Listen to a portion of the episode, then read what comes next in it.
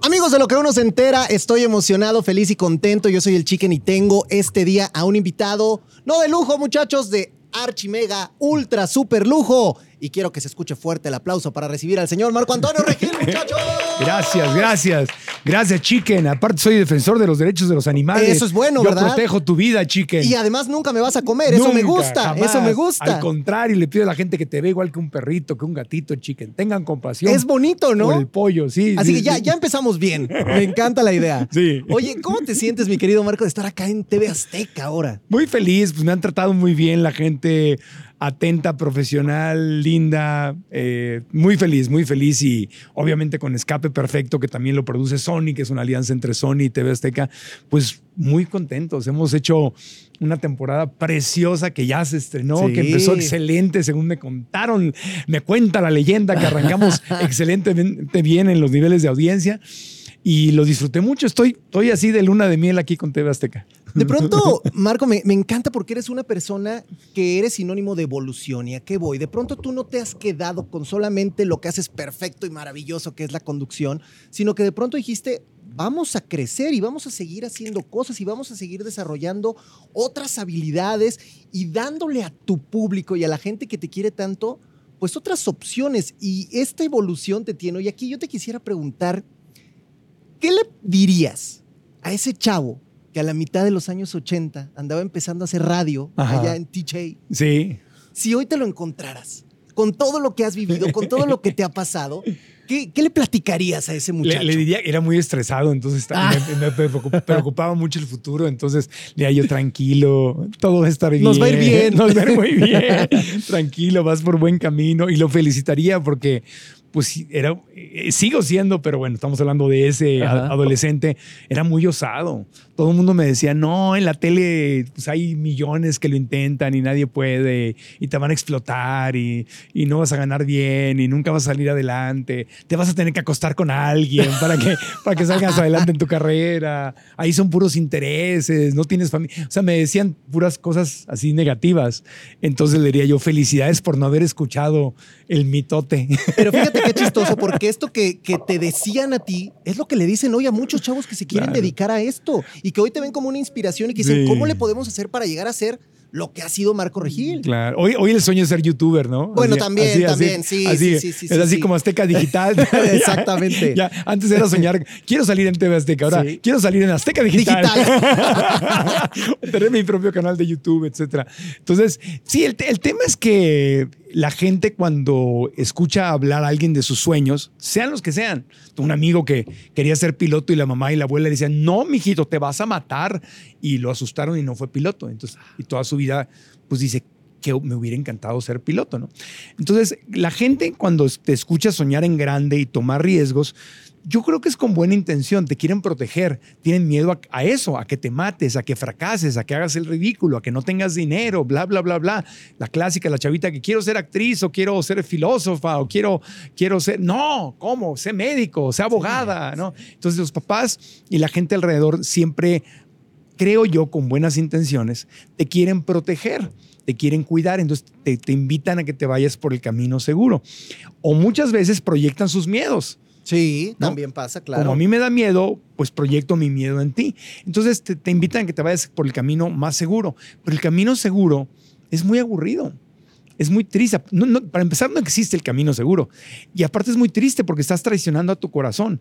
Entonces, por eso uno de los mensajes que más me enfoco en compartir es el tema de sigue a tu corazón, sigue a tus sueños, o sea, arriesgate, si te rompes la carita, si te va mal, pues ni modo, ya, ya, ya verás cómo te reinventas, pero inténtalo, es, porque es mejor decirlo, intenté y no me funcionó. Ah, oye, ¿y si hubiera sido piloto? ¿Y si hubiera sido escritor de cine? ¿Y si hubiera sido, no sé, estas carreras que, que no son seguras? Sí, sí, cualquiera, claro. el easy. Nunca vas a saber y eso debe ser muy frustrante. Pero entonces los sueños. También crecen y también evolucionan y también giran. Y te lo pregunto en este sentido. A ver, A ver. tú eres una persona que te vimos todos en la televisión muchísimos años y decíamos, bueno, ya está, ¿qué más puede pedir Marco Antonio Regil? Y de pronto viene este podcast donde ahora hablas de crecimiento personal y donde ahora yo veo en ti una pasión, Sí. yo veo en ti un, un amor por lo que haces y me parece o me da la impresión de que, de que el sueño cambió y de que el sueño transmutó o evolucionó. Pasa eso en la vida. Claro, porque el sueño es, eh, para mí, mi gran, gran, gran, gran sueño era ser libre. No era la televisión. La televisión es un sueño muy importante, pero más grande que la televisión era ser libre. Y de eso no me di cuenta hasta que perdí mi libertad al hacer uno de mis sueños realidad. Por eso es importante hacerlos realidad. En el camino te puedes dar cuenta que tienes otros sueños y que los sueños transmutan, se transforman. Entonces yo cuando me di cuenta que en esos tiempos, que no son los tiempos de ahora, tenías que tener un contrato de exclusividad y tenías que literalmente pedir permiso para irte de vacaciones, permiso para ir a dar una conferencia, permiso para hacer una campaña publicitaria. En esos tiempos, yo me acuerdo cuando empezó, cuando yo registré marcoantonioregil.com, nadie tenía su propio sitio de internet. Nadie, nadie, nadie. Estoy hablando de hace muchísimos años. De hecho, en el contrato de exclusividad estaba prohibido que tú tuvieras tu sitio, porque Televisa en ese tiempo tenía una página que se llamaba esmas.com. Sí, claro, cómo no. Y entonces, por contrato, que yo no tenía esa cláusula en mi contrato, los nuevos contratos decían que tenías que tener tu sitio de internet, tenía que vivir en ESMAS. Y yo les dije, oye, no, cuando me hicieron renovar el contrato, dije, no, yo quiero tener mi propio website. O sea, nadie sabía que era un website, nadie tenía website. Pero así como igual con el podcast empecé hace 10 años, con nadie sabía que era un podcast. Siempre he sido como adelantado. Es que eres visionario, o sea, te, fijas en lo que viene. Me aviento y ni siquiera sé qué va a pasar, pero me aviento. Entonces yo me acuerdo que ahí empecé a sentir, eso es un ejemplo, ¿no? Y no era que la trajeran conmigo ni nada, así era, era normal, era, era normal. Eh, entonces ahí yo me empecé a dar cuenta, eso es un ejemplo, de que no era lo que me gustaba. Me gustaba salir en la tele, me gustaba hacer programa de concursos, pero me di cuenta que no quería yo tener un contrato de exclusividad con un sueldo seguro, que tiene un montón de ventajas. Oye, si tú dices, empresa, dame un sueldo seguro, pues obviamente voy a hacer lo que tú me digas. Claro, claro. Ahora, yo les dije, no, mejor no quiero tener un sueldo seguro y mejor platicamos. Y tú me ofreces, oye, es que te quieres ir a TV Azteca. Le dije, no, eran otros tiempos. sí, sí, sí. Era otro momento. Era, otro momento. Le dije, no, no me quiero ir a TV Azteca. Es que te están ofreciendo. Le dije, no, a mí TV Azteca nunca me ha contactado, nunca me ofreció nada, que la realidad, hasta hace poco. No, pero es lo que dices, quiero ser libre, denme chance. déjame ser libre. Y dije, yo te prometo que voy a ser exclusivo tuyo sin que te gastes el contrato, pero lo que yo quiero, entonces, ¿qué quieres? Pues lo que quiero es que me, me ofrezcas programas y yo decida si quiero y puedo hacerlos y no me obligues a hacerlos. Y los convencí y creyeron en mí. Fui uno de los pocos que me dieron la mano cuando todo el mundo estaba en exclusividad. Yo me salí de la exclusividad hace muchísimos años. Y así fue, y se lo respeté por muchos años. Se lo respeté. Estos últimos años, pues ya se hablaron otras cosas y ya, ya son otros tiempos. Y les dije, oye, pues ya que la vida cambió. Y me dijeron, claro, no, no hay problema. Y pues aquí estoy. Dices, dices los convencí y me encanta. Porque a veces de eso se trata la vida. pero también se trata de convencerte a ti mismo de que puedes hacer las cosas y de que eres capaz y de que tienes la habilidad, por ejemplo, para sentarte del otro lado y ponerte a entrevistar gente y ponerte a hablar de temas que son tan importantes y tan necesarios en el México y el mundo de 2023, ¿verdad? ¿En qué momento te convences a ti mismo de decir, ¿Del podcast? quiero, puedo, me siento, tengo la capacidad de platicar, de entrevistar, de, de hacer todo esto? Pues fue fue, es muy buena pregunta porque fue un proceso. Yo lo, que pasa es que yo le, le, piché o le propuse en su momento a Televisa, a Univisión, después lo intenté con Telemundo, decirle, hagamos un programa estilo Oprah, ¿no? Como en Estados Unidos, que los que conocen a Oprah pues, saben quién es periodista y hablaba de temas espirituales, financieros, o sea, de crecimiento personal, pero en forma muy entretenida. Le dije, hagamos uno como él en el show de Ellen DeGeneres, ¿no? Súper divertido. Sí es entretenimiento, pero también tiene un toque eh, este, más de corazón y todo. Y lo propuse y lo propuse y todos me decían que sí, pero no me decían cuándo. Pero no pasaba, pero no pasaba. No pasaba y me decían, es que está buenísima la idea, pero ¿funcionará eso? Y yo, pues no sabemos. No sabe, claro que no te puedo garantizar que es que dame un ejemplo de algo que haya funcionado en español. No, pues no tengo ninguno, pero por eso lo quiero hacer. Entonces, no era mala onda, sino era eh, y es, es, no, eh, no se puede. Entonces llegó un momento en que dije, pues aprovechando la libertad que tengo, tengo que hacer mi propio programa. Entonces, desde mi casa con un microfonito, todavía no habían los mixers de ahora ni las cámaras, nada, sin puro audio y todo desde casa, empecé a hacer mi podcast y quedaron horribles los primeros episodios. De hecho, los, los borré, los lancé y los borré porque nadie lo escuchaba de todas formas, entonces nadie se daba cuenta. Entonces, así empecé. Y, y, como nadie sabía que era un podcast, eso ya fue hace más de 10 años, se, le pusimos Regil Radio, porque para que la gente entendiera que era como radio en, en el, en el Sí, sí, iPod sí, o en el teléfono o en la computadora. Entonces era Regil Radio, el podcast de Marco Antonio Regil. Y así empezamos a grabar, a grabar, a grabar, a grabar. Pasaron 10 años, llevamos ya más de 250 episodios, más de este, 50 millones de descargas, este, ya estamos por llegar al millón de suscriptores en el canal de YouTube, etcétera. Pero todo empezó en chiquitito, echando a perder. Borré muchos episodios de esos este, por muchas razones y fuimos dejando los más decentes. Y ya en los últimos años, pues le metimos video y le metimos más lana. Entonces, pero fue como una, fue una necesidad. Porque pues te dicen que no, te dicen que no, te dicen que no, te dicen que no.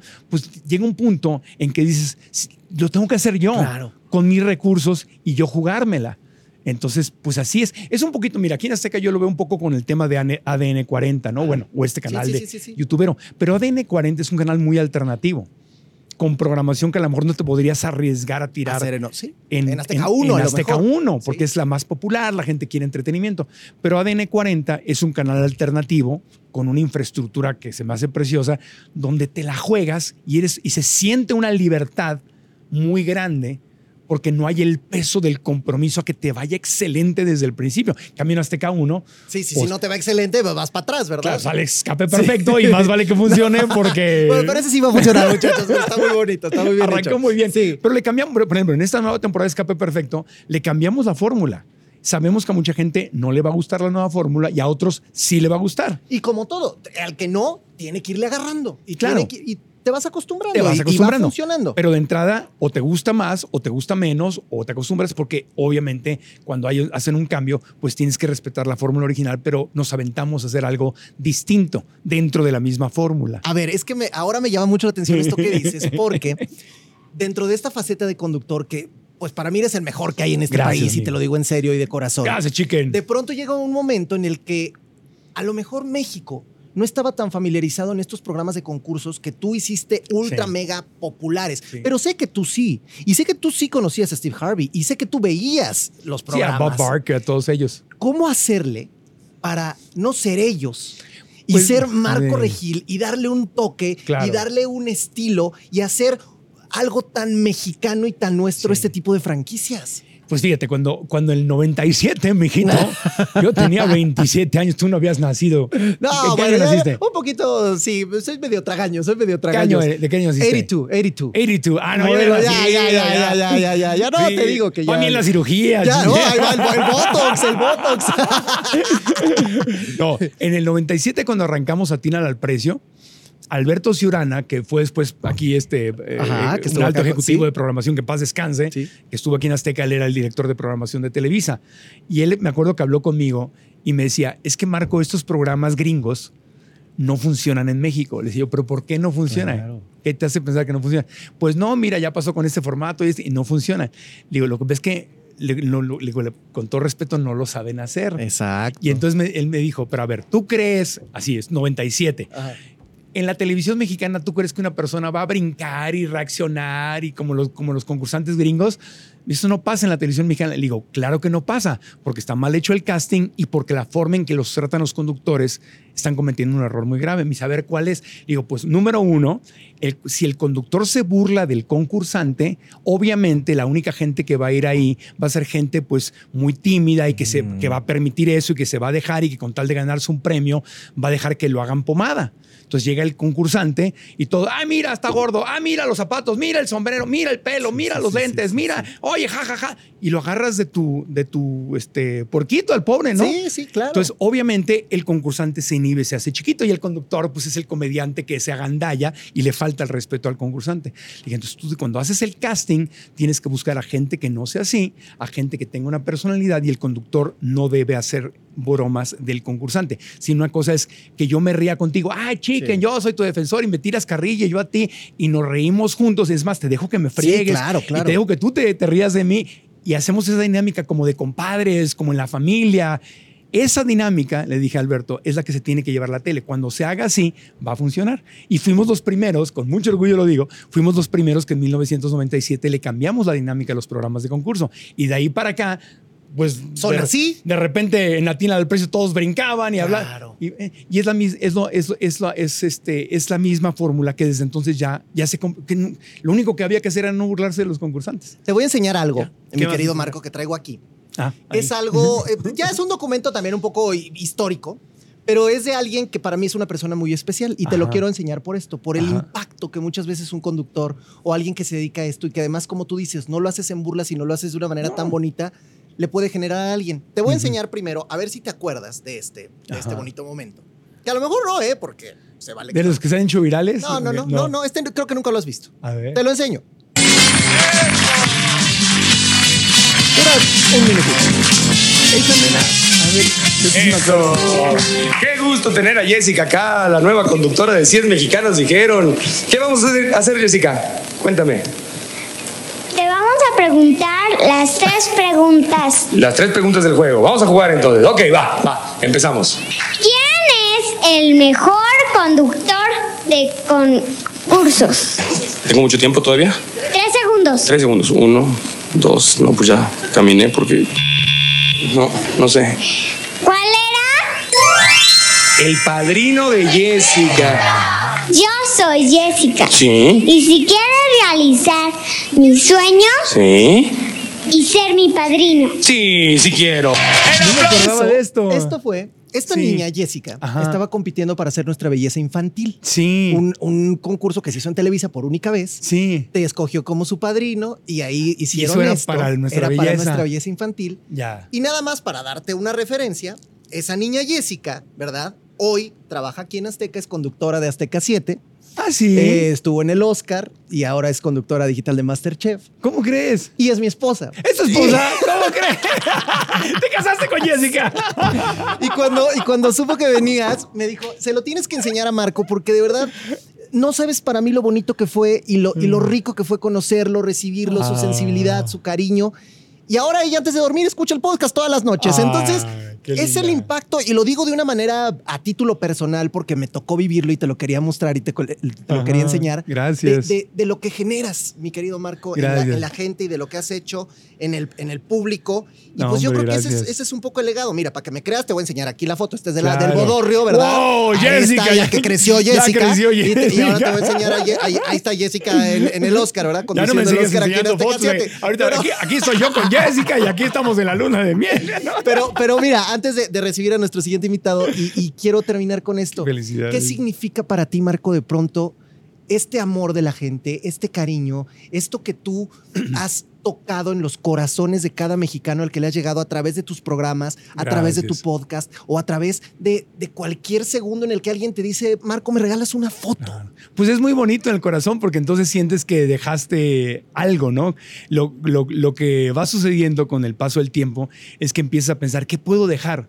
Pues me voy a ir y, y- y se va a quedar algo bueno, porque así como yo aprendí de otros, de Bob Barker y de Richard Dawson y de, y de muchos maestros que, que crecí viendo en la televisión, de gente en, en México también, ¿no? Como fue este, Ricardo Rocha o Guillermo Ochoa, que eran los ídolos que yo veía que era gente súper, son personas súper inteligentes. Entonces, sí, ¿puedo dejar algo? O sea, ¿puede haber algo, un legado? Entonces, cuando veo esto, pues además de que me sentí Chabelo, que en paz descanse hablando de legados, pues me alegra mucho mi corazón. Qué bueno que haya servido una semillita de inspiración o algo por- para que así la, la, la bolita siga, siga creciendo, ¿no? Creo que ese es el, el verdadero fruto de, de tu trabajo, mi Eh. querido Marco, y te felicito y te agradezco mucho y de verdad te admiro No, porque gracias, muchos amigo. de los que nos dedicamos a esto y que trabajamos también en la televisión y que conducimos programas, estamos muy inspirados en, en tu trabajo y en lo que tú has hecho. Y ahora estás haciendo un programa espectacular con Gracias. alguien que está por aquí, que Hijo saludamos mío. con mucho gusto. Aquí está. A Ven ver, acá, ¿qué- hijo ¿qué, va a decir? Va a decir. Pre- sí, sí, sí. ¿Cuántos años tiene la niña? No, La- la- no, niña ya creció, ya creció, ya, creció. Del Dalai Lama ahorita está No, todo no, no, no, no, Eh, torero, ¿eh? muy Carlos. Espejel, apláudale, muchachos. Eh, ¿Qué? Pues Toma dos, toma dos. No, ¿qué toma dos? No, qué nada. sí, ¿Cuántos años siéntate, siéntate. No, ya tiene, ya tiene 30, ya Ah, tiene bueno. 30, ya, ya, ya se puede, ya se Ah, puede. alcanza el timbre. Ya, ya, ya. O sea, sí. El Y ya, y ya, y sí. Yo lo que no alcanzo es la silla. No, a ver, ayúdenle muchachos con la silla, por favor, acomódenle la silla. Aquí, ¿qué está pasando? Pues están viendo y no ven también ustedes. Aquí Están está, viendo ya y no ven. Oye, que, que además esté al aire diciéndote señor Marco Antonio, Pues pues, es si que no es un estás viendo que es un ya, chavo. es Dice, se, se cree muy joven. es mi hijo. Yo le digo mi hijo de cariño, pero yo se lo tomo muy en serio. ¿Cuántos años tienes? ¿50? Ahí está, yo tengo 53. Ah, es mayor que yo. Te llevo Sí, ya, tres. ya. ¿qué cuántos Yo tienes? 40, fíjate, Cu- ahí 40, estamos, Ahí sí. está. ¿Y tu mujer? La 30. O sea, sí tiene 30. Sí, sí, Ya deja de ¿Cuántos la preguntar por la mujer. A los veintitantos. Ah, a los No, sí, ya, veintitantos. no, no, sí, o sea. Ya, no, esto yo me quedé Pude haber coqueteado y- con el peligro, Sí, ¿no? Claro, Pero no, claro, no pasó, no Carlos, pasó. los- las niñas crecen. Ya, ya me dijo O sea, ella. Pituca y Petaca crecieron. Ginny Hoffman creció. Y sí. Lucerito creció. Y y más, Tú sí, eres yo- la excepción. Entonces, ¿en mí qué pasó? Bueno, bueno, amigo, Por pero creció, eso. creció el talento, Eh, ¿no? Es lo importante. Eso sí. Lo importante es que hay salud. Eso, eso, es lo importante. Oigan, y me encanta esta pareja. Déjenme decirles algo. Yo los vi una vez en una entrevista que les hizo Carlita en Pinky Promise. ¿Se Ah, acuerdan? sí, que estuvieron ahí juntos. claro. ¿Se imaginaron que iban a tener alguna vez un proyecto ahí Sí. juntos para. Yo sí, porque yo tenía la intención. Yo te había Sí, platicado. sí, lo comentamos en algún momento. Sí, yo era- ya habíamos presentado, de hecho le presentamos un proyecto viajero, muy onda youtubera, pero para televisión. A lo mejor a TV, oye, espérate, Que sí, a lo mejor a eso TV está Azteca le interesa. Fíjate, sí, era un programa padre ¿Cómo va? viajero. ¿Cómo va? Díganos Se compró que- una camionetita bien bonita. Sí, una van Una viajera. van de esas como viajeras, ya Sí. sabes, que traen Sí, sí, que traen camas y cocina. Cocina, y todo. cama, todo Y de el ahí se le ocurrió que hiciéramos un programa viajando. Sí. Este, Como road trips. Sí, Sí, como con- road trips, haciendo cosas de las que no tenemos la menor idea qué hacer. O sea, es, es como comedia, pero no, no. Una fogata, eh, nomás una- con como eso, una ¿no? A ver, fogata. ármate una fogata, Sí, a ver cómo sí, entonces hace, es ¿no? tratar de ir y, y acampar y hacer una fogata, ir a un río y a la montaña, hacer todas las cosas que no sabemos hacer como buenos chavos rucos. no, no somos expertos, pero pues Sí. nos agarra el segundo aire, queremos ir a experimentar la Es- vida, exactamente. hacer las cosas antes de que nos lleve la calaca. Y mira, y les podemos poner a los ganadores Antes de que ya no podamos. atrás para que les ayuden a cualquier cosa. Se les trabó la fogata, va Urbina, ahora le ayudan Oye, oye, de de ver, no sé si sea cierto, hay un tipo que admiro muchísimo que sobrevive en cualquier parte del mundo, un inglés que es soldado. ¿Encuerado? No, no, ¿cómo se llama? Ese son otros, hay otros que están otro. encuerados Hay unos que haciendo fogatas encuerados. también. Eso no iba en el programa. Tú dijiste, hay que hacerlo. Si hay que hacerlo, hay que hacerlo, amigo. Porque vale. si es en la camionetita y encuerados está bueno, ¿no? ¿A poco no está buena la idea? Ya No sé si lo vería. Yo duermo en un hotel. La cámara tenía que ser un gran era- angular para vernos completos. Era recorrer el- los lugares. Es buena así. idea, piénsalo, Ya cambiaste Marco. mi formato. Ya, ya, ya, ya, bueno, la respuesta a tu pregunta es que sí. Teníamos ganas de hacer algo juntos porque nos llevamos muy bien, somos buenos amigos. Y entonces siempre, hasta en las historias de Instagram y todo, siempre cotorreábamos. Y cuando hacíamos, eh, me acuerdo cuando hacíamos 100 Latinos, dijeron que fue la versión para una cadena que, se, que desapareció, que se, llama- se llamaba Mundo Fox. Pero nuestro programa sí estaba bien. nuestro programa sí estaba bien, se llamaba 100 Como Latinos, siempre. dijeron. Sí, nosotros Como siempre. bien. Como, como siempre ganando. ¿no? Como siempre ganando. Terminamos un ciclo. Sí, terminamos un ciclo, se un ciclo. Era, venía él, así en Latinos dijeron, y era mi invitado favorito porque me moría yo de la risa y era muy divertido. Sí. Entonces desde ahí Harvey Grisalis, colombiano, amigo, dijo, ustedes dos deberían hacerlo juntos. Y ya, ya existía, ya existía el- la idea por ahí, lo que pasa es que nos, no sospechábamos que íbamos a terminar un programa A de mí me- concursos. me- siempre me la pasé, me la paso muy bien con Marco porque es muy buen público. Entonces lo que diga me lo celebra ríe, y se se ríe. ríe, y lo pongo. No, no digas No, eso. no todo lo Carlos". celebra. no, claro que no, eso es el chiste. Que lo que no me celebra Exacto, justamente. exacto. No, Carlos, no digas Sí, sí, eso. ayer te oía que, que decías que estaba de la changada el Sí, programa. sí, y él sí. decía, no, no, no, espérate, no, ¿cómo ese programa no changada? nos identifica. ¿Sabes qué fue lo más chistoso? Que dice, está de la chingada el programa y estamos viéndolo y yo no me acordaba que había dicho eso y ahí en, el- en la oficina digo, no puede ser. Y luego salgo en la tele y no, No puede, puede ser. Sí, Doble. pero esa es la parte que más me gusta, hacerlo sonrojar al señor. Pero sí, ayer lo asusté también porque fuimos a ver al señor Garralda, Ah, a sí, DN40. sí, ¿qué tal? Y entonces dice, ¿qué pasó? No sé qué, y empieza Pero Carlos a Garralda, bromear. que es pues una, para mí es una autoridad. No, todo Claro que es una, grandote, claro que es una ¿no? autoridad. Y Pero tú señor- empezaste a bromear, tú empezaste a bromear. Ah, o sea, ahora es culpa mía. Sí, dije, porque ya es que pues, él, él ayuda a la gente. sí, sí, sí. Entonces empieza, no, que me quitó una casa, y, no, pero me debe dinero. Empezamos no a sé qué". bromear. Es que vengo a denunciarlo, sí, ¿no? Y empezamos a bromear. Y le digo, señorita Laura, señorita. A Garralda. Garralda se quedó así frío de que. Garralda que no ama a la señorita Laura. No, no, no. Bueno, no mucha gente la ama, pero sí, hay otros que sí. No, no, no. Hay quienes. Oye, pero con Garralda hay una cosa importante. Cuando Garralda te bulea o te echa bromas, Es que está de buenas. es que te quiere. Te aceptó, te aceptó. Sí, sí. Cuando Garralda es serio y es así, Sí. es que no le caíste. No, pues Pero ni- cuando Garralda ya te bromeó, es que ya le caíste. No, ni nos hubiera invitado a su programa. No, esa Sí. toda, esa toda. Garralda, además, yo he visto, yo conozco, yo tengo cifras y datos. Ajá, desde hace, tienes números. datos. tengo números y cifras desde hace muchos años, no Muchos. de ahora, de hace Desde- muchos años. Cuando esto era Ime- Imevisión todavía, ¿no? Sí. Sí, señor. Bueno, pero mis cifras no son tan viejas. Tan, tan anteriores. ¿no? Más recientes, más recientes. Ya era ¿Tú Azteca. llegaste a la televisión a, a tele blanco y negro o ya era color, Marco? Yo empecé en radio. no, no había tele. No. Yo tengo cifras y estadísticas no realizadas por TV Azteca, que desde hace muchos años dicen que Garralda es el- el- la, la personalidad con más credibilidad en, ¿En los medios de comunicación mexicanos. Pues debe ser. O sea, Arriba debe de. Mira, todos. y tú lo Y sabes. mira que, más mira que- que me estoy perjudicando. Sí, con sí, esto. ¿Más que, más que bisoño? No, no. Pero segundo lugar. El segundo lugar. Tres, segundo tres, lugar. Bisoño, tres. ¿Quién sería? Primero, Garralda. Segundo.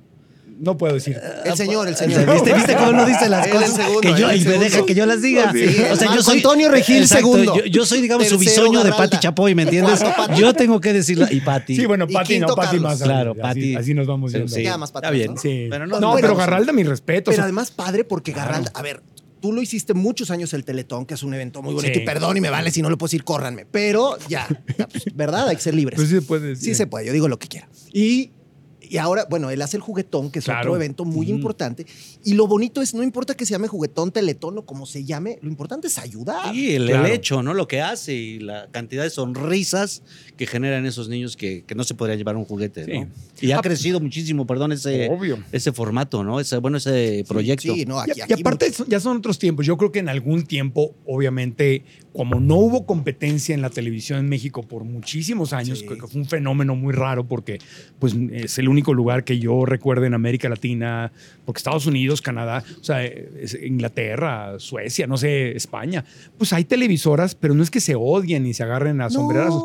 Y aquí, como nunca hubo competencia y de repente la hubo, sí hubo mucha tensión entre las dos grandes Y no televisoras. se podía de vas y vienes. No, era de, no, estás era- acá, nunca era pisarás allá. Se, se norma- Sí. se normalizó que Se no pudieras trabajar en otra televisora. Lo cual no era bueno. Pues se normalizó nadie. como no, ah, trabajas en televisión, ah, ya no puedes trabajar. no. Y yo siempre, yo siempre me peleé con él, ¿por qué Claro. no? Pero qué bueno que Tú y yo ustedes fuimos de los rebeldes, de que- Sí, que bueno, nos salimos de, la, de, las, de los bien, formatos. De los pues, sí, por formatos eso y acá están triunfando ahora, Sí, miren. Pero ve, Aztecas. por ejemplo, mi primita Bárbara Regil, pues aquí la siguen con, con Y y Rosario. Tijeras. Es y que la regalía está Nos cruzamos, nos cruzamos de televisora. ¿Qué pasó, prima? iba, a verte y ahora tú estás Ahora, yo acá. ahora la recupero. Que regrese, que regrese. Aquí vive, aparte le Sí, queda más, sí, sí. le queda cerca. Oiga, pero que bueno, regrese, pero los vestuarios que se llevó. ya, por favor. No seas gandalla. Así Lo- son, todos- lo así son todos los. ¿Este es muchachos. tuyo o es de aquí de Eh, Azteca? eh, ah, estamos hablando de tu no, prima. no, los chalequitos son de aquí, a mí no me vengan. esos Ahorita que llegué, en los camerinos le dice la, le dice la vestuarista, oye, ¿y el vestuario de ayer? Y, y Carlos, eh, uh, Eh, me lo llevé. no, ¿eh? no proyectes en mi prima tus problemas personales. Así, y así es toda la familia, ¿no? Esta familia Sí, sí, son, saco son también, el saco tremendos. No, este, es- sí- este me lo compró mi podcast. Ah, sí. Oye, oye, pues nos dicen por acá, porque ellos son personas muy solicitadas, que Marco Antonio Regil tiene que hacer otros No te menesteres aquí en Azteca Digital. vayas. pero vayas. estamos muy pendientes de Escape No, el que, te- el que se va, el que tiene otros compromisos es el chicken. No, no, yo aquí, Sí. mira, tranquilo, nos bien, quedamos. como debe ser. Pero que, que no sé qué. ¿Por qué se lo llevan? A ver, ¿a dónde se lo quieren llevar? van a A ver, llevar. ¿qué, ¿A qué- dónde? qué va a hacer? Que hay algo Ah, más que- importante. que- que Llevas- al cuartito. Llévatelo para que te platique el ¿Cómo que resto el de las el resto de las cosas de los Regil. Ahorita que se vaya no. te platico. Uy, tengo información Pero, muy pero, pero valiosa. bueno, nada más teniéndolos aquí a los dos, vean cómo se llevan estos muchachos. Esto es lo real, esto es lo verdadero y esto es lo que ustedes van a ver en Escape Perfecto todos los días, porque de verdad es, pues es una sinergia, ahí está. No está todos los días. De Hubo lunes días, a viernes. hubo días donde sí, este, no, claro que sí. Digo, Es que sí los odio. Nada más, domingo no. Lunes a, vie- lunes a viernes, 3 de la tarde por Azteca 1. qué bonito. Por Azteca 1. Qué bonito. Este viernes, este lunes, Para que vean que era locutor también, ¿eh? Carlos Ahí está, ahí Espejel. No. Chicken. Eh, Oh, el el chicken. chicken. El chicken, ¿cómo se llama tu podcast? El podcast del El- chicken. se Ah, llama uno. De lo que uno se entera. De lo que uno se entera. Todos los días por El YouTube de Azteca 1 y de lo que uno se entera.tv. De lo que uno se entera. Así, lo que, ¿por qué hablarán así? Siete No centro. sé. No sé, pero ¿por Siete qué? centro. No sé, porque échame siete el-. No, Locutores ya. radio. Dale like, suscríbete al canal y activa la campanita para tus notificaciones. ¡Aplauso para ¡Vámonos! Gracias, gracias. Antonio Regil. ¡Aplauso para el chicken! ¡Che! ¡La ola, la ola, la ola! ¡Ay, cabrón! No está, te está caigas, altísimo no. esto, cabrón. Sí, tú, tú ahí quédate, tú no te bajes, No, no, porque contigo tengo que como platicar más sí. todavía. Pero gracias, querido Marco Antonio Regil. Gracias, amigos. Y recuerden que los pollos son animales sintientes, no se los coman, son como no los perros y los gatos. sí. Un pollo y un ¿Por qué perro. señalas al señor Porque dices son- chicken, Porque estoy defendiendo sus sintiente. derechos. Ah, del chicken? Sí, yo también soy animal sintiente.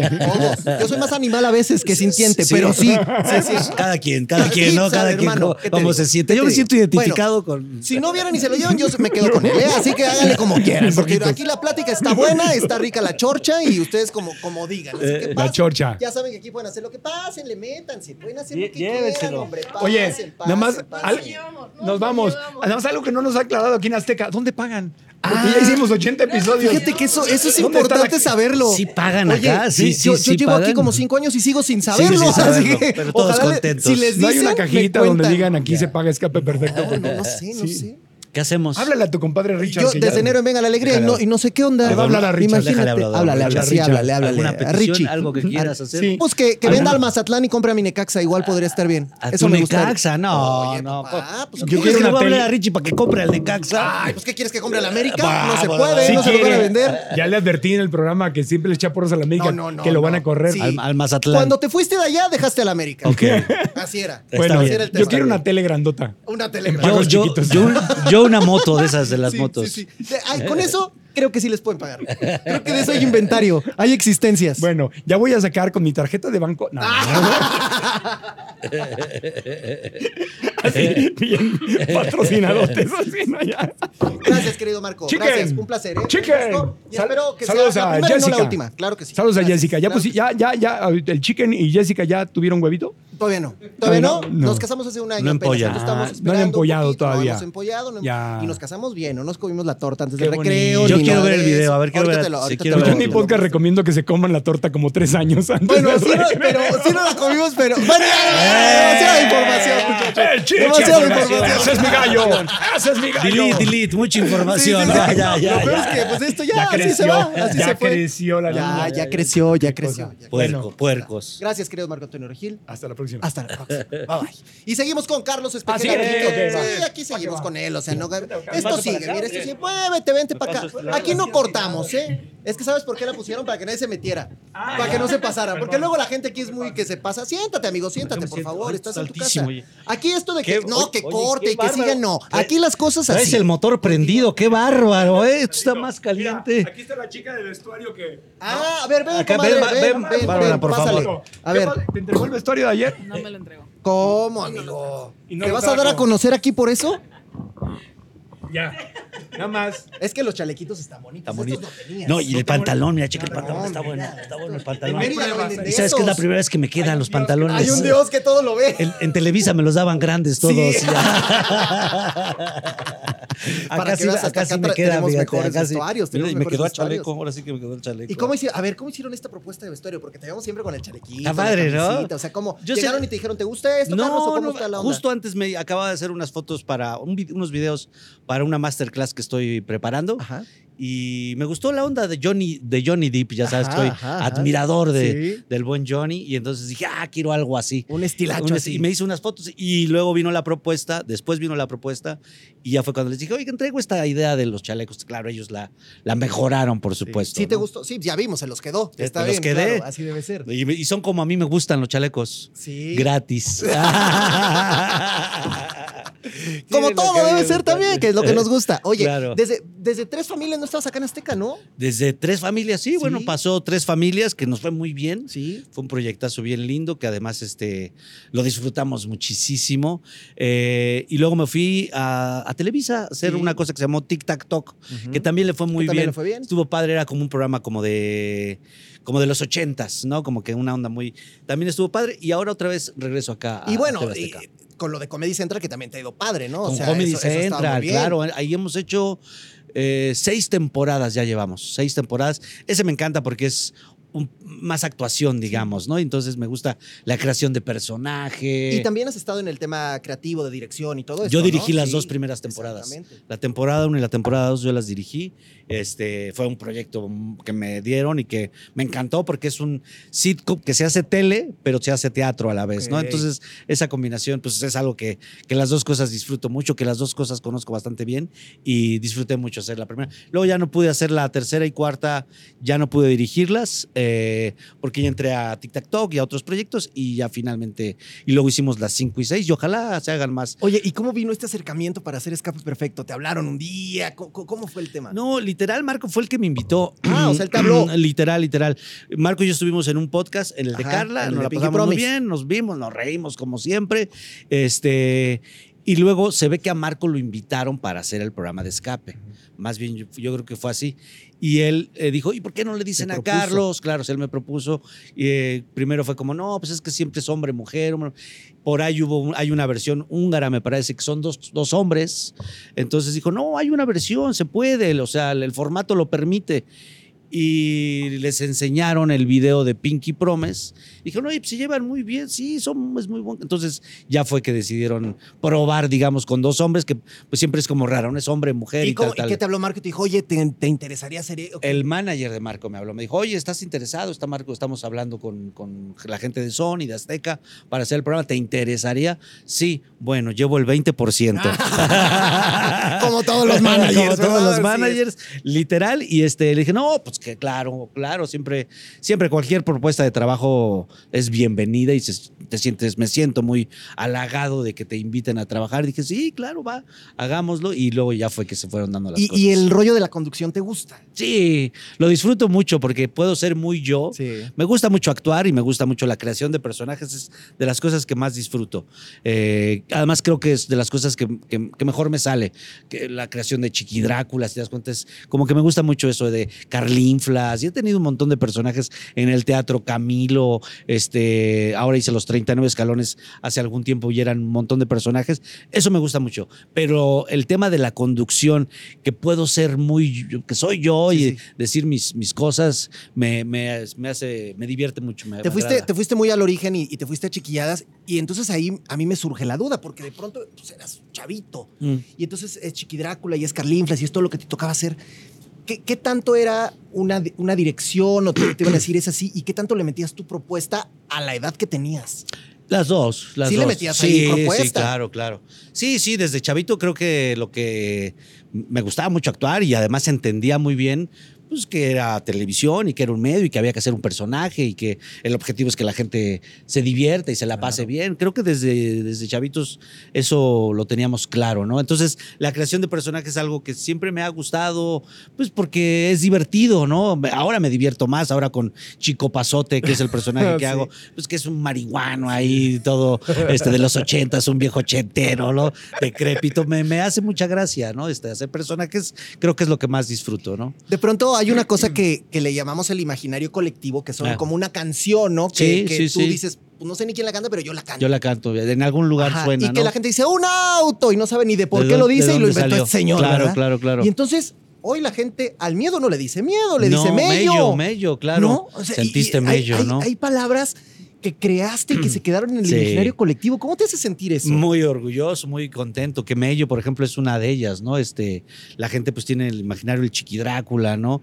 El qué pasó, chato, ¿no? ¿Qué pasó, También, ¿Qué Chato? pasó, De que- chato? sí. También. Entonces, son, son palabras que la gente, como el sereno moreno, ¿no? Sí, ¿Te acuerdas? sí, sí, Entonces son palabras que se van quedando. Creo que los personajes, y creo que la televisión de aquella época, que era todos los, todas las semanas, te permitía ir creando lo que nosotros llamamos un rolling gag, ¿no? Que te permita Claro. Este, que la gente se, se identifique con él, como lo hizo Héctor Suárez con el No hay o todos sus personajes. ¿no? Hablábamos, eh, porque, tuviste la, la gentileza de tomarnos la llamada en Venga la Alegría fin de semana cuando hablamos de, de la muerte de Chabelo. Sí. y platicábamos un poquito. Y, y yo lo que me quedaba pensando era esto, ¿no? En, en cómo de pronto los personajes como Chabelo, que Chabelo fue Chabelo toda su vida y que mucha gente dice, no, es que te van a encasillar en un personaje y entonces te vas a quedar en él para siempre y no vas a poder salir y hacer otras cosas. Pero eso qué tan bueno o malo puede ser, porque al final puede ser algo bueno. Tú hiciste personajes tan emblemáticos y tan fuertes y tan importantes en la televisión de este país que nadie jamás va a olvidarse ni a Chiqui Drácula, ni a Carlitos, ni a nada de lo que se hacen chiquilladas. Claro. Sin embargo, has sabido salir de eso y has sabido evolucionar y has sabido hacer otras cosas. ¿Cómo, cómo ha sido para ti tener estos personajes tan fuertes? ¿Te han, te han, te han ayudado, te han beneficiado, los has querido, los has odiado? ¿Cómo, cómo te has sentido con ellos? Es una gran pregunta, mi chicken. Es, creo que en, en algún momento fue una decisión que te- tuve que tomar justo cuando salí de Chiquilladas, que todavía seguía haciendo pues a Chiqui Drácula, Cantinflas, hacía shows, por supuesto, para niños, ¿no? Que era lo que venía haciendo. Y en ese momento que sobre todo entré a la prepa, ya fue cuando entré a la preparatoria, que ya no era un niño, entonces tenía que tomar la decisión de qué iba a hacer yo con mi carrera, si seguir con mis personajes, si quedarme eh, siendo un producto para niños y entonces empezar a saltar las generaciones y como Chabelo, como bien lo dices, como la Chilindrina, Sí, que te como quedas- que Cepillín. quedaron- y que muy como- bien, ¿no? Tatiana, por ejemplo, Por ¿no? Tatiana de alguna manera Lo hizo al tomó revés. la decisión de decir, bueno, yo quiero ser un perso- y yo justo hice lo contrario, ¿no? Y la otra disyuntiva que había que tomar es, me quedo con mis personajes y soy un, eh, un Chabel, un Cantinflas, ¿no? Por ejemplo, eh, Chespe- eh, eh, Cepillín, que son sus personajes, o me convierto en un actor, ¿no? Entonces fue un momento de mucha pues de mucha incertidumbre el que había que decidir qué iba a hacer con mi vida. Y, lo, y fue también difícil porque primero tuve que hacer un estudio de mercado, chicken, para saber qué estaba pasando con mi carrera. Ahí entendí que no era cosa mía, ahora sí que no, no, no eres tú, soy yo. Pero espérate, sino- eso lo, lo agarraste y lo pagaste tú y dijiste, Sí. "Tengo- voy a hacer un estudio de mercado. sí. Qué interesante está eso, porque. ¿quién hace eso? Pues yo. Pero Pues ¿cómo yo. fue ese proceso? Pues porque justo salí de chiquilladas, como bien dices, estaba ya estudiando ya la prepa y entonces tenía que decidir qué iba a hacer yo con mi vida. Pero si, está bien interesante si me iba yo a, a- a dedicar a ser Chiqui Drácula y eh, decir, bueno, ya no hago otras cosas más que sigo con Chiqui Drácula, pues, que ya lo tenía muy recorrido, sigo siendo para niños o empiezo a hacer algo distinto. Me voy a ser actor, eh, me vuelvo galán, hago Eso, novelas. eh, galán siempre, mi hermano, ¿no? Desde niño. Desde niño con esta pinche no, cara Es lo mismo que yo digo. mira, los que nos hizo- Dios nos hizo guapos a los guapos. Exactamente. Los feos, pues quédense que en sus casas, allá. ¿verdad? Entonces tuve que tomar esa decisión y lo primero que me acerqué fue a un, a un amigo mercadólogo. Me dijo, mira, si, si, si yo te diera un consejo, tú eres un producto, el cual habría que hacerle un estudio de mercado y investigar qué ha pasado con este producto. Y así lo hicimos. Hicimos una encuesta de 2.700, el universo, para, en diferentes niveles. Yo la hice, la encuesta con mis amigos de la prepa y todo. Ayúdenme a encuestar y nos íbamos a diferentes zonas. Y ahí nos sacó pues algunas conclusiones como que mi público había crecido. Claro. Entonces, eso era un primer, este, que la gente más grande se acordaba de mí como el niño que sale en la tele y como Carlinflas. Y la gente más joven, abajo de 35, se acordaba de mí como Carlitos, el Chiqui Drácula. Entonces era como eso, ¿no? Y que había pasado que los que mi público ya no quería saber nada de un producto que fue para ellos en su niñez, que al contrario, lo que un público hace es ya decir, ya no quiero saber nada de mi niñez, o sea, todos aquellos, nos pasa, ¿no? Órale, todos aquellos bien. productos que fueron de mi niñez, pues lo que Y que ya cuando creces mucho, ya lo evocas, ¿no? Ya es como de, ay, qué Eso me padre". dijeron hace, cuando hice ese estudio de mercado hace 30 años, me dijeron, tú vas a tener éxito cuando ese público vuelva a tener poder adquisitivo. Cuando tenga 30, 35 años y tengan poder adquisitivo, vas a regresar a ser un público y así, y así ha pasado, ¿no? Evidentemente, esos jóvenes, esos niños que me vieron, pues ahora son los de mi edad que tienen el poder adquisitivo y el poder ver Y la son los que te paran hoy en la calle, que tienen 40, 45, 50 y que eres, te ven con el amor con de el estoy amor de la infancia, sobre todo, ¿no? Que eso es algo que, que yo disfruto muchísimo, que es, me ven y no me ven a mí, ven pues, parte de su vida, ¿no? De- de- yo veía chiquillas con mi abuelita o, o- o- o a mí me vestían de Chiqui Drácula o todos nos juntábamos ese día para ver el programa. Entonces les, les evoco de alguna manera una etapa de su vida que casi siempre es muy bonita, que es la infancia. Pero ¿no? lo bonito también ha sido esta evolución que has tenido como actor, que has tenido como director, que has tenido como maestro, porque también, te También. has dedicado mucho a, la- a- Sí, a, a- sí. a A la transmitir todo esto que sabes con, con los chavos y que hoy, bueno, pues has forjado Sí, ese también. ya es- ha sido como una como un proyecto personal, ¿no? Ya no quieres que te diga Chiqui Drácula. No, no es, no es que ya no quiera, lo con- quiero hacer otras cosas Claro. también, ¿no? Quiero desarrollarme de otra manera y una de esas es dando clases, por ejemplo, ¿no? Tengo una escuela que la escuela tiene 23 años, ¿no? Y que además le va bien. Le va muy bien, tenemos cuatro planteles y aunque la agarran de chunga y tal, es una escuela que tiene el menor índice de mm, deserción. O sea, nos, nos estamos muy preocupados porque los chavos no deserten, sino que terminen su proyecto Pero chunga los ardillas también, ¿no? Los que no. Sí, eh, bueno, pero que- tampoco te lo puedes sí. tomar en serio, Sí, ¿no? Sí, claro. Acá, eh, y yo, yo, yo sí estudié en Argentina y estudié un año en Argentina, estudié una licenciatura en arte en el claustro de Sor Juana y en fin, me, me he o dedicado sea, a estudiar. un improvisado hacer- no eres, Para hermano. hacer un plan de estudios Claro. que sea interesante, un, un plan de estudios ecléctico en donde el cual eh, pues hablamos de los diferentes métodos de actuación, ¿no? la forma, la vivencia, hacemos impro, hacemos comedia, hacemos mexicano, teatro mexicano, teatro internacional, comedia musical, la Que tocamos, teatro callejero, también impro- improvisación, ya lo mencioné. O sea, hacemos un poco de todo para que el chavo vaya teniendo y sobre todo los vamos acercando y sobre todo las otras escuelas no les generamos un odio ni a la televisión, ni es malo hacer televisión. No, no, otros dicen es malo hacer comedias musicales. Esa es la prostituta del teatro, las comedias musicales. No, a Televisa mal, no, Azteca también. Puta, entonces salen muchos chavos de muchas escuelas prejuicio, ¿no? con una serie de prejuicios que solo lo que está bien es lo que ellos hacen ahí cerca de CEU, ¿no? O sea, solo lo que ellos hacen es lo que está bueno, porque la televisión es malo, el, el- el- el- el internet es malo, el- la comedia musical es mala, entonces salen con una serie de prejuicios pues que terminan por, por frustrarlos a muchos de los Y chavos. déjenme decirles, chavos, que si ustedes se dedican solamente a hacer teatro en el Limba, pues de lana no les va a ir muy bien, en la televisión les va mejor. No, está padre Digo, de hacer, todo, de todo Está hay, padre hacer teatro para todos. teatro de investigación, teatro universitario, teatro de autor. Es, es muy interesante, es muy divertido, eh, pero, pero no es lo único. Claro. Y tener estos rencores contra la televisión no. que les generan los maestros, el rencor con la tele, el rencor con el teatro comercial, pues lo único que haces es que salgan chavos con una visión muy chiquitita, con muchos rencores y con posibilidades de trabajo muy pequeñas, ¿me entiendes? Y el mejor ejemplo de que se puede hacer de todo eres tú, porque has trabajado en televisión, has hecho cine, has Mira, hecho teatro, uno, has hecho de uno es bueno o es malo, no, no depende del medio, Claro. ¿no? O sea, no depende Sí, del medio. Tú por eres bueno, eres supuesto. malo donde te pongan, ¿no? Entonces, si haces tele y si eres malo, pues eres malo en tele, en teatro, En donde seas. en ópera. Y si eres bueno, en donde seas también, ¿no? claro. Y las oportunidades son así, las oportunidades no. Yo, yo, yo me acuerdo mucho de que cuando salí de chiquilladas y estuve quizá tres años, cuatro años sin propuestas de trabajo, Sí. porque crecí, porque ya no, ya no me veía, ya no sabían si yo quería hacer cantar, bailar, qué quería hacer. Y, y- y las propuestas, y nunca llegó una propuesta de trabajo de, oye Carlitos, ya tenemos aquí, hicimos una junta y tenemos tu Sí, nuevo sí, proyecto. aquí viene el perfil. ¿No pasó? No, no pasó, ve y búscatelas y empieza a hacer teatro. Y ahí fue que empecé a hacer teatro con Ortiz de Pinedo, y empecé a hacer cabaret, y empecé a hacer otras cosas. Y ¿no? diversificaste. Y Oye, sí. me dicen aquí, que, ¿cómo que ya se tiene que ir? ¿Por, qué? ¿Por qué? ¿Por qué Regil sí estuvo más Porque, tiempo que claro, yo, a ver, eh? ¿por qué? ¿De qué, de qué privilegios no hemos está hablado- gozando? No hemos ¿Eh? hablado de la familia de Regil. Nada, hombre, estamos chupando tranquilos y estamos hablando de que la familia de Regil, que ¿Qué, qué? qué, qué? No, pues que se lleva la ropa también. También. se Allá lleva te está la ropa. oyendo, creo, ¿eh? Que ya- eh, Su, su, su, su sobrina o qué es. Su- Oye, hermano, de verdad, nomás porque te tienes que ir, pero Sí, ¿qué? caray, ¿cuándo ¿Regresas otro día o qué? Cu- cuando quieras. Y seguimos echando Me chal. encantará. ¿Cuándo- Conste? No, pues cuando quieras, Ya esta es tu casa, Va, va, va. abierto, invitación ahí abierta para que vengas y platiquemos. Voy a empezar un curso precisamente que se llama Tu Primera Oportunidad. Ok. Fíjate, esto está, es, es totalmente inédito y te lo doy a ti como Gracias. premisa.